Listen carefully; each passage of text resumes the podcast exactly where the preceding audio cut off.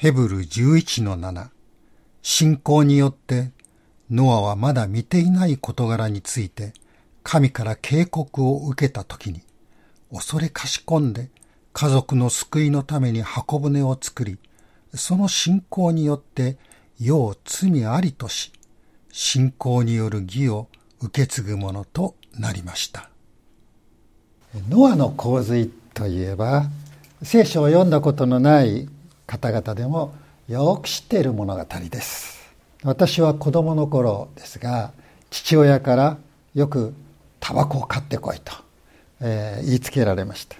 で踏切を渡って向こう側にあるタバコ屋によく買いに行ったものです。アメリカでは考えられませんがその頃の日本では子供でもタバコを売ってくれたわけですね。で父がいつも買うタバコはピースという銘柄です。でその箱には鳩がオリーブの枝をくわえている絵が描かれていました。でその箱も英語でピースなんですね。カタカナじゃないんです。で私は聖書を読むようになってそれが創世紀の8章11節から取られたものであることを知りました。戦後アメリカの文化が日本にどっと入ってきましてこういう聖書のシンボルまでもが日本のタバコの箱のデザインに取り入れられたっていうのはとても興味深いことだと思いました。で多くの人はノアの洪水をおとぎ話のように考えていますがこれは実際にあったことです。ノアは今から4500年前バビロニアにいた人です。この時代に大洪水が起こりました。バビロニアの古代の町の発掘ではどこででも粘土層が見つかっていますがこれは大洪水によるものであるとされていますウルという町を発掘しましたペンシルバニア大学の C.L. ウーリー博士は厚さ2.5メートルにもある水性の粘土層を見つけていますでその下にさらに古い時代の都市の廃墟がありましたでオックスフォード大学のスティーブン・ラングドン博士はキシュという町なんですがそこの粘土層のその下にですね四輪の戦車とそれを引いた動物の骨を発見しました。ノアがいたと思われている町ファラという町ですがここはペンシルベニア大学のエリック・シュミット博士が発掘いたしましたが洪水層の下に彩られた土器円形型の印象それから壺鍋などが見つかっています。人々が高度な文化生活を営んでいたこと。そしてその生活が突然の洪水によって滅びてしまったことが立証されているのです。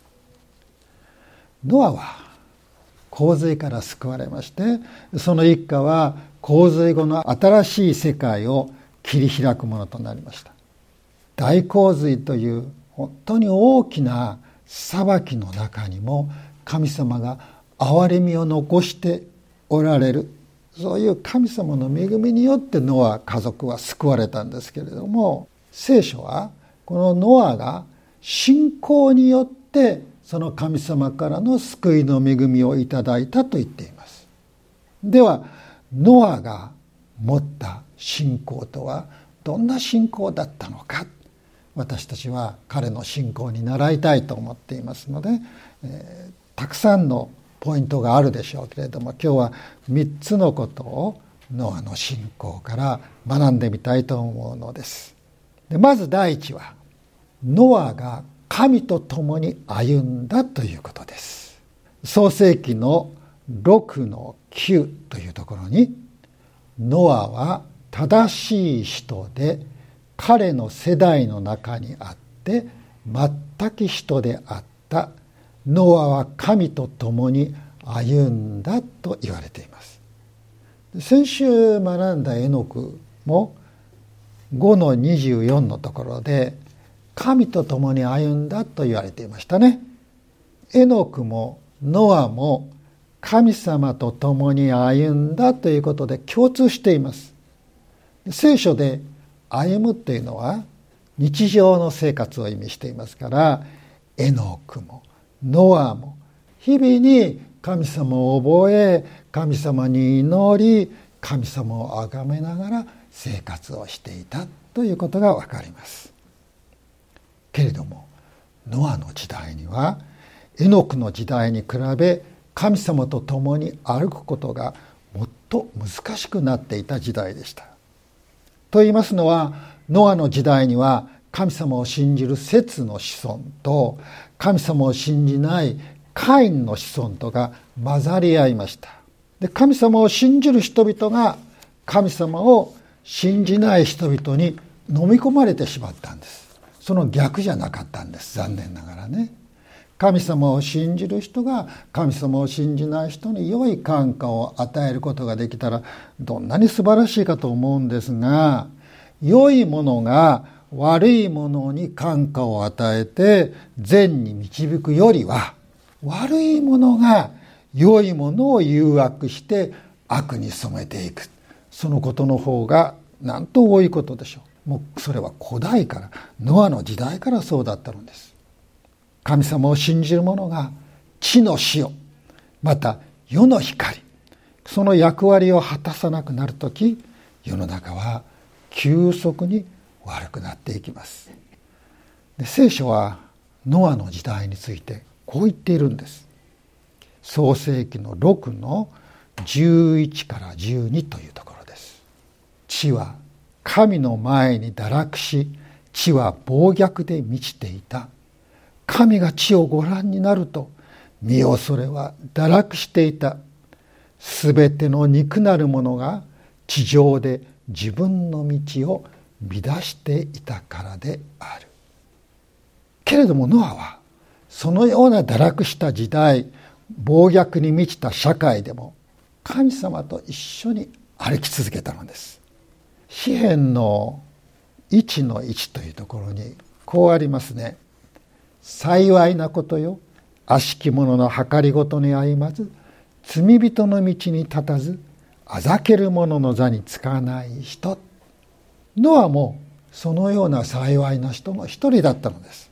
神様を信じない周りの人からノアとの家族は影響を受けることなく信仰を守りました。信仰によって日々を歩きました。詩篇の一辺は歩まない立たない座らないという順序で書かれていますね。で信仰によって歩みにはこの順序を逆に言ったらいいんじゃないかなと私は思うのです。つまり座る立つ歩むという順です。まず神様の前に座って神様との交わりの時を待つ。そして神様からいただいた御言葉を確信して立ち上がる。そこから神様に喜んでいただける歩みが始まる。そう思います。皆さんは一日の中で神様の前に座る時間を持っていますか？たとえ短くても大切です。一週間168時間のうちに神様を礼拝する1時間を持っていますか？今日はその168分の1に過ぎません。でもこのひととき神様の前に座り御言葉を受けて立ち上がる。そのことによってそこから神様に喜ばれる歩みができるようになるのです。さあ第二にノアは神様の言葉に従いました。神様はノアに箱舟を作るように命じました。そして事細かな指示を与えておられます。創世紀の6の14から16に3階建てにしなさい窓を作りなさいってそういうことが書かれていますよね。でこの箱舟の長さは300キュビト幅は50キュビト高さは30キュビトとあります。現代の寸法に直すとおよそ長さが135メートル幅が23メートル高さが13メートルとなります。まあ巨大なものですね。これをですねノアたちはたった8人家族8人で作ったのです。その上この箱舟の上の方は多分ノア家族が住んだでしょうけれども下の方に3階のところには動物たちを一つ飼いずつ入れなければいけない。その世話をしなければなりません。ノアの家族の食べ物だけでない動物たちの餌も蓄えなければなりません。大変なことでした。けれどもノアはその神様のご命令に従いました。創世紀6の22にこう言っています。ノアはすべて神が命じられた通りにしそのように行った。ノアはとてもできそうにもないと思えるような指示を神様から受けた時も感情だけで反応しませんでした。感情だけだったらこうでしょうね。神様たった8人だけでそんな大きなものを作れるわけがありません。まずそういう気持ちになるでしょう。でも彼は感情だけではなく理性を働かせました。信仰も働かせました。たとえ8人でも何年もかければきっとできる。自分の住むところには箱舟になる材料はいくらでもある。自分には木を切り出しそれを加工する知識も技能もある。息子たちは力があるし嫁たちは働き者だ。何よりも神様が命じられたのだから神様が助けてくださるに違いない。ノアは理性と信仰を働かせて神様の言葉を受け入れそれに従ったんです。私たちが神様の命令を聞くときにどうしてこんなことを神様をお命じになるんだろう？と思えるような時がないわけではありません。でもそんな時でもよく思い直すなら神様は決して不可能なことや理不尽なことを命じられないことが分かってきます。神様がノアに命じたその巨大な箱舟ですがその箱舟の寸法は実はノア家族と動物たちを大洪水から守るのに必要不可欠なサイズだったのです。それよりも小さければノアたちは助からない。それよりも大きければとても洪水の時までに間に合って完成させることができない。そういうサイズであったのです。神様の言葉に従ったことがノアとその家族を守りました。ある人の聖書の裏にですねこんな言葉が書いてあったんですね。これを守れ。そうすればこれがあなたを守る。神様の言葉聖書の言葉を守るならその神様の言葉聖書の言葉があなたを守ってくれますよという意味です。本当にその通りだと思います。ノアは神様の言葉を守りました。それに従いました。それによって自分と家族を大洪水から守ったのです。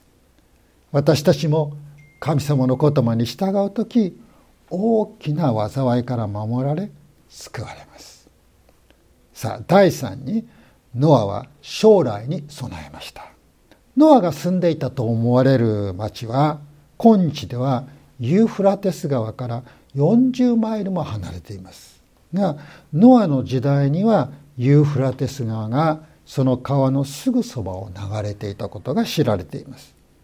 しかしユーフラテス川がいくら大きいからといってノアが作っていた船はそこに浮かべるには大きすぎました。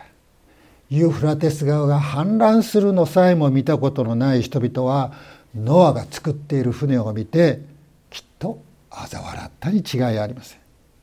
けれどもノアはやがて来る大洪水を思い描いて船を作り続けました。いつ洪水が来るかノアには知らされていませんでした。けれども箱舟が出来上がっていくのを見ながらノアはその日が一日一日と近づいているというのを感じ取っていっただろうと思います。ヘブル11の1さて信仰は望んでいることを保証し目に見えないものを確信させるものです信仰とは目に見えないものがあるそれを目に見えるもののようにはっきりと認識させる。それが信仰なんだというのです。過去は私たちの記憶の中にあります。だんだんと薄れていくでしょう。現在見ているものは確かだと皆さん思っていらっしゃるでしょうけれどもそれは瞬間瞬間に移り変わっていくものです。将来のことは全く私たちの目には見えません。私たちは見ていると言いながら自然の現象であっても社会の状態であっても個人の人生のことであってもそれらの本質は本当には見ていない。見ることができていないんです。けれども信仰はそうしたものを見るビジョン視力を私たちに与えてくれます。ノアは他の人が見ることのなかった神様の裁きの現実を信仰によって見ました。確信しました。そして準備しました。皆さん今は恵みの時救いの日です。私たちはイエス・キリストの恵みによって信仰によって救われる。そういう幸いな時代に生きています。そしてその時代は2000年以上続いています。けれどもこれからいつまでも続くわけではありません。聖書は救いの時代の後に裁きの日がやってくると教えています。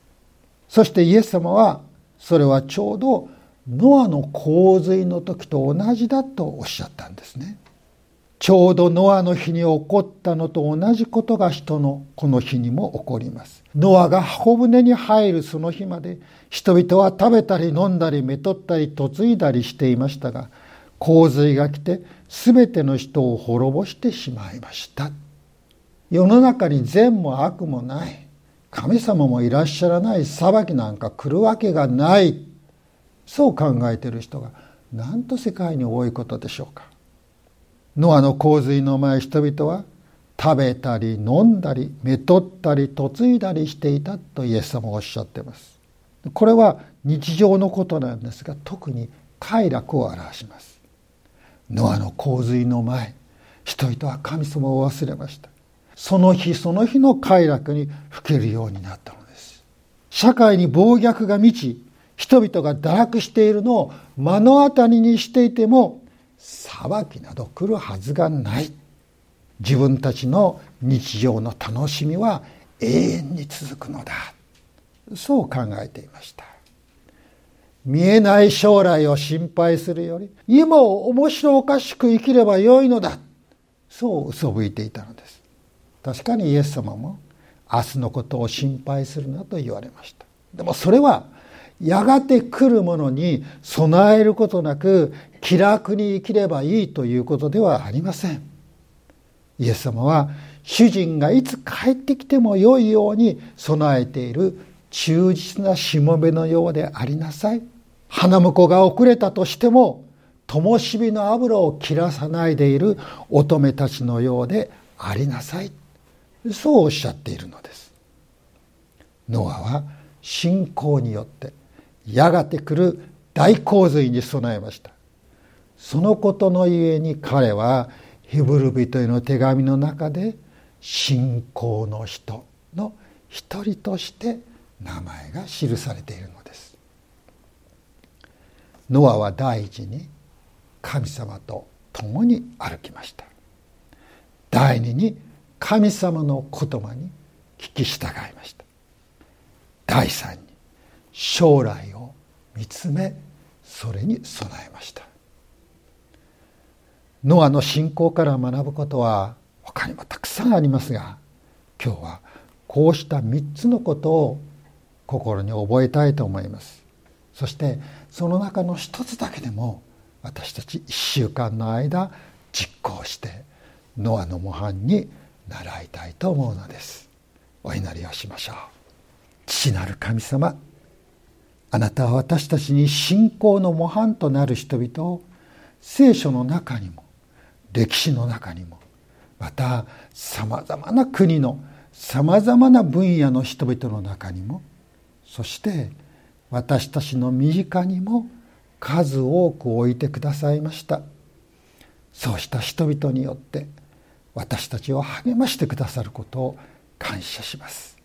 今日ノアの信仰から学んだこと日々の生活の中で実行できますよう助けてください。私たちの信仰の導き手イエスキリストのお名前で祈ります。アーメン。